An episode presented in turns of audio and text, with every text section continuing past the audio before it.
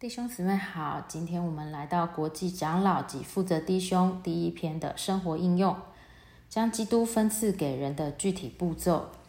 按照约翰十五章，我们是主这葡萄树上的枝子，并且被主分派前去结果子，就当分赐基督给别人。以下是实行上的七个具体步骤：第一，诚诚复兴，以两三节经文为临时而享受基督。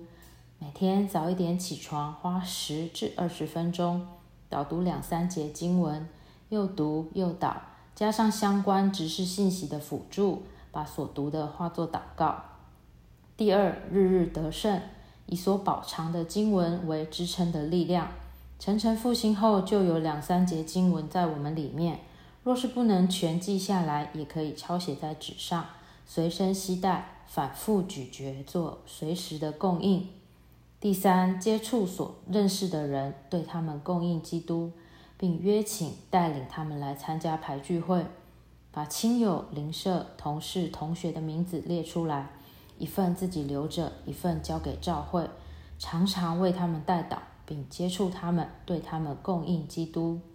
第四，排聚会将结束时，对人个别传福音，带他们相信基督，呼求主名而受尽。我们小牌聚会要活，到了牌聚会将结束前，就可以将福音朋友带开，对他个别的传福音，以装备好的人生的奥秘小册子，开口凭着信心，并以眼看着他，对他传讲，运用主所赐的权柄，带他相信基督，呼求主名而受尽。第五，人受尽后，给他们上一课出信读本。教他们如何用灵随时呼求主名。人受尽后，就给他上一课出信读本，重在告诉他救主今天住在他里面，可以随时呼求他的名而接触他、享受他，并带着他操练，好把他教会。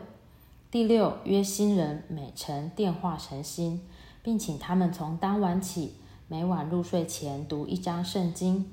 除了带新人呼求主名之外，还要告诉他，我们基督徒不仅要祷告，还要读经，所以要教他会导读主的话。然后第二天约他每晨电话诚心。此外，还要请他从当晚起，每晚入睡前读一章新约圣经。第七，每三数日探望新人一次，供应生命，带领前进。一面每晨与新人有电话诚心，另一面每三数日还要探望他一次。在他受尽的头一个月，最好看望他七八次，当面与他交通，供应生命，带领他逐步前进。以上所交通的步骤是经过相当的研究和试做，乃是绝对可行的一条路。若是我们众人都接受，并且确实去实行，就一定不会落空。最少也会有百分之三十的扩增，愿主祝福。